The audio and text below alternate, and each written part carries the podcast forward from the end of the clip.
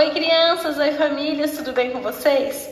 Este é o episódio 2 do Aprender Natural, gravado com muito amor e carinho para vocês. Eu sou a professora Aline Campos, da Educação Infantil da Rede Municipal de Ensino de São José dos Campos.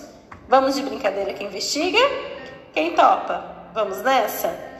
Vim contar como é a nossa proposta 2 dessa semana, que é uma continuidade sobre o que já realizamos tendo contato com os elementos da natureza e nos convida a um desafio com a água, porque brincadeiras com água nos fazem ter experiência com a fluidez, leveza e equilíbrio. Vamos ver o que vamos precisar para realizar a brincadeira de hoje?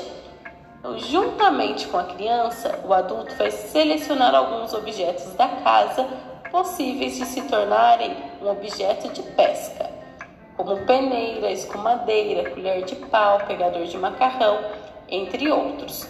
Uma bacia com água, uma bacia vazia e brinquedos que possam molhar. Então, ou podem usar também tampas de garrafa PET, ou um ou outro, ou os dois. Vocês decidem. Vão colocar os brinquedos ou as tampinhas de garrafa PET dentro da bacia com a água. E a criança vai fazer uma pesquisa com os, os outros objetos que, que ela separou, qual ela consegue transferir de uma bacia para outra.